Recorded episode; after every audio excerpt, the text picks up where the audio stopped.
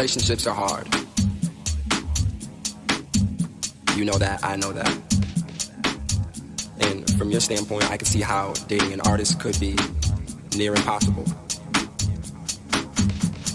But I want to just take this time out to not only point out some of the things we got going wrong, but the fact that you got to know me as an artist, you got to know me as an individual,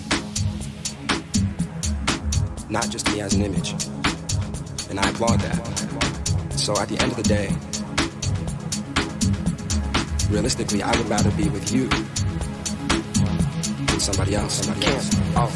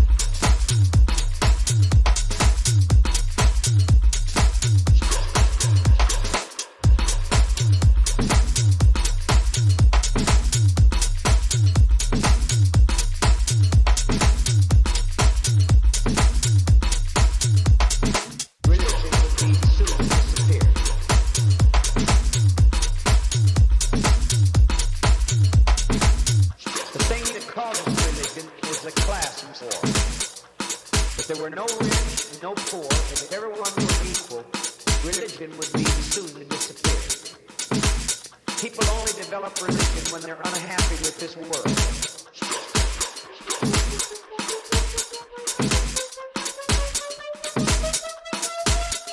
religion.